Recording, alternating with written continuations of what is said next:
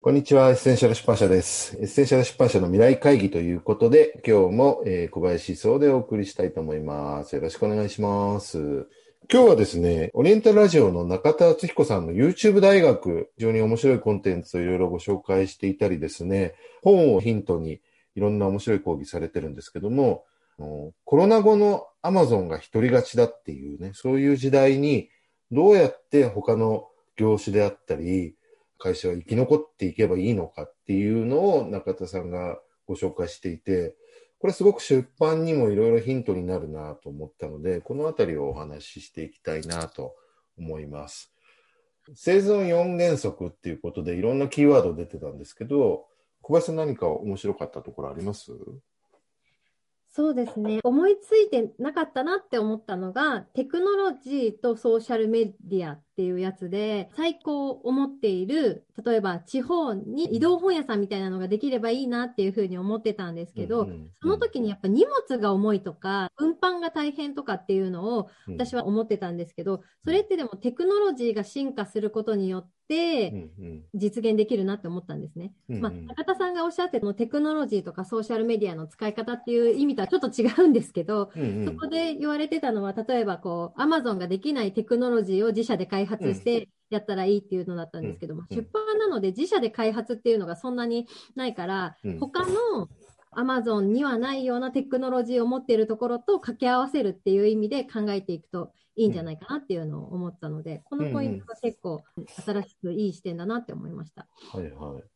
い。4つの原則は、これから生き残っていく Amazon に負けないという意味で、オンラインとオフラインの融合が1番で、2番がそこでしか買えないもの。Amazon では極端に言えば売ってないものを作ろうと。で、3つ目が今小林さんが言ってたテクノロジー、ソーシャルメディアをどう使うか。だから、Amazon では持ってない技術、例えば美容なんかで顔の肌を 検査できる機械みたいな新しいテクノロジーがあれば、Amazon ではわからないことで、いい顧客への価値創造ができるみたいなことだったと思うんですけど、で、4つ目が社会的使命をよりフォーカスしていけばいいんじゃないかって言ってたんですけど、まあ、確かにテクノロジーの話でまず言うと、ここでもいつもね、話に出ている、後々的にはブロックチェーンとか、そういったものを使った技術が生まれてくれば出版もブロックチェーンを使った出版になれば、そもそも脱アマゾンみたいな世界観が強いので、テクノロジーがまだなかなか進化してないので、出版が使うにはもうちょっと時間かかりそうなんですけど、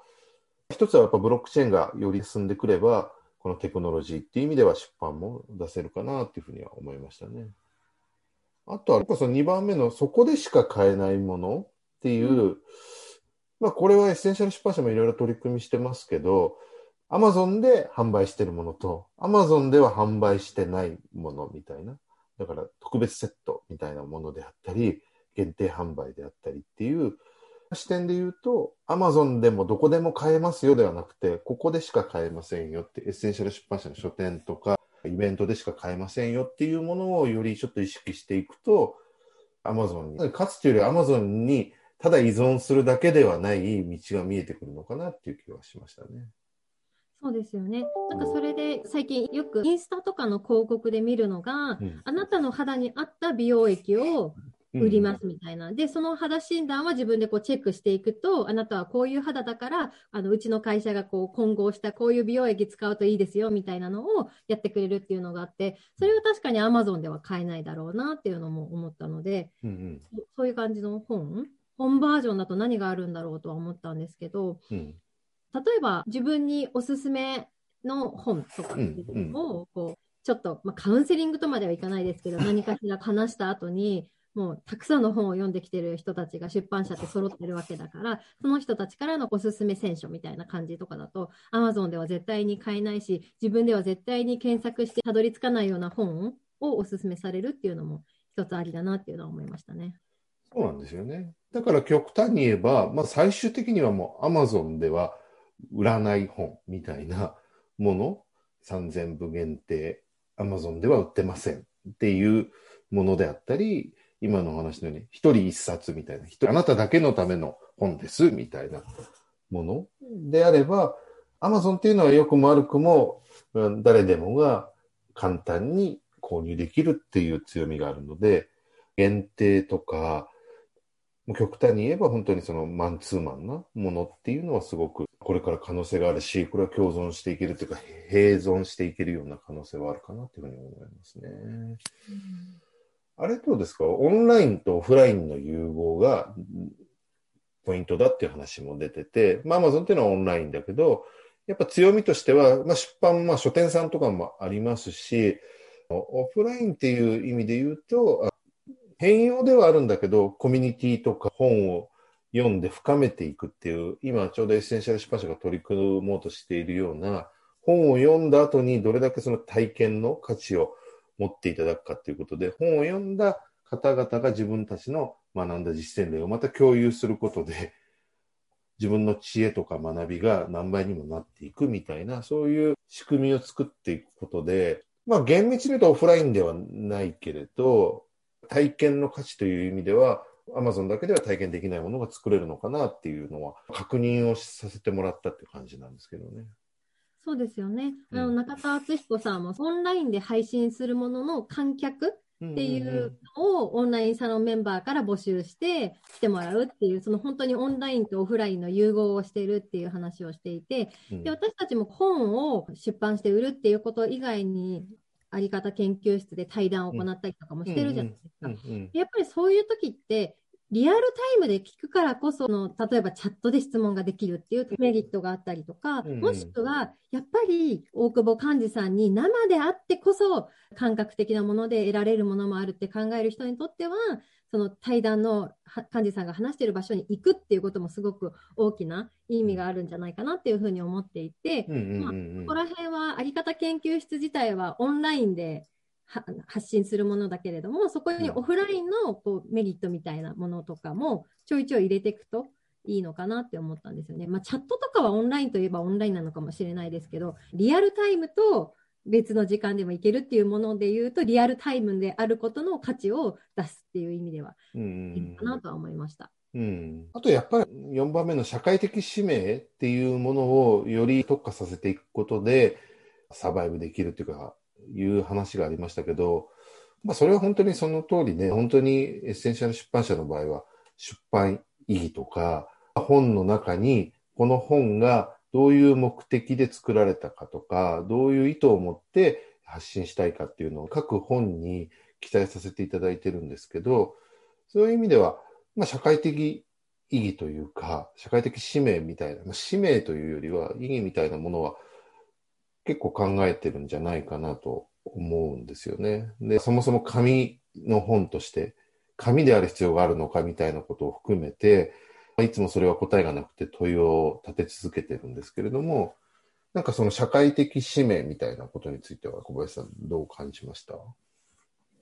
そうですね。もともと私が働いていた花丸学習会っていうところでは、思考力をつけるっていうことを、うん、まあ、目的としていて、まあ、算数とか国語の点数を上げるっていう塾ではないっていうのがあったんですけれども、それは今でも大事だなと思っていて、その本も読むとか、例えばセミナーも受けて知るとか、そういうところから、さらにその一歩先の応用する力とか、その自分が得たものをいかに自分で活かしていくかとか、その活かすときに多分考える力って必要だと思うんですよね。同じ YouTube を見ていても、同じ記事を見ていても、その変換のさせ方ってものすごく人によって違うとは思うんですけれども、それこそが思考力に値するところなのかなと思っていて、だから、やっぱりその本を読んだ先の体験とか、その人自身がどう感じたかっていうことを話す場とか書く場とか、アウトプットする場が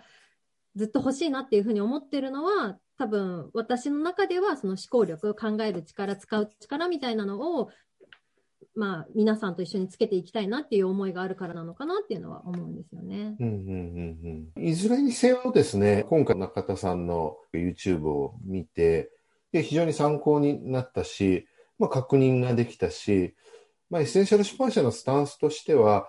アマゾンと別に戦うつもりはないし、かといって絶対的に依存するつもりもないし、うん、まあ、一つはやっぱ共存という意味で、アマゾンともいいところは使っていくし、かといってアマゾンに依存しまくっていくのには、あんまり未来がないと思ってるので、どうやって共存であったり、一部活かせるところは活かしつつ、戦わずにですね、両方うまく活かせるようなことを考えていきたいという意味で、すごくね、参考というか、確認になりましたね。はい、そうですね。まあ、うん、いいかなと思ってやっていたことが、こうやって体系化されていると、あ、この2番の視点に当てはまるなとかっていうのが考えられたかなと思いました。ね中田さんの他の YouTube 大学で、2025年を制覇する企業で3つのメガトレンドがあるんだっていうような話で、はい、業界の壁がどんどん崩壊していって、うん、今度体験が軸になって、うん、で、やっぱり継続性、いわゆるサブスクリプションとかデータを活かしていくものが未来を制するんだみたいな3つのメガトレンドがありましたけど、まあ、これもつながって本当に我々が考えていたこととすごくまあシンクロしますし、まあ、特にその体験を軸にしてこれからはビジネスが生まれていくんだっていうのはまさに今お話が出てたような本を読むだけじゃなくてより体験を深めていったりいろんな体験を広げていくためのあの媒介にしていくんだっていう意味では、まあ、本当にその通りだなと思いましたし、まあ、ちょうど我々もデータというほどでもないけれど、サブスクリプションというか、継続的に関係性を作りつつ、一緒に学びを深めていきたいという意味では、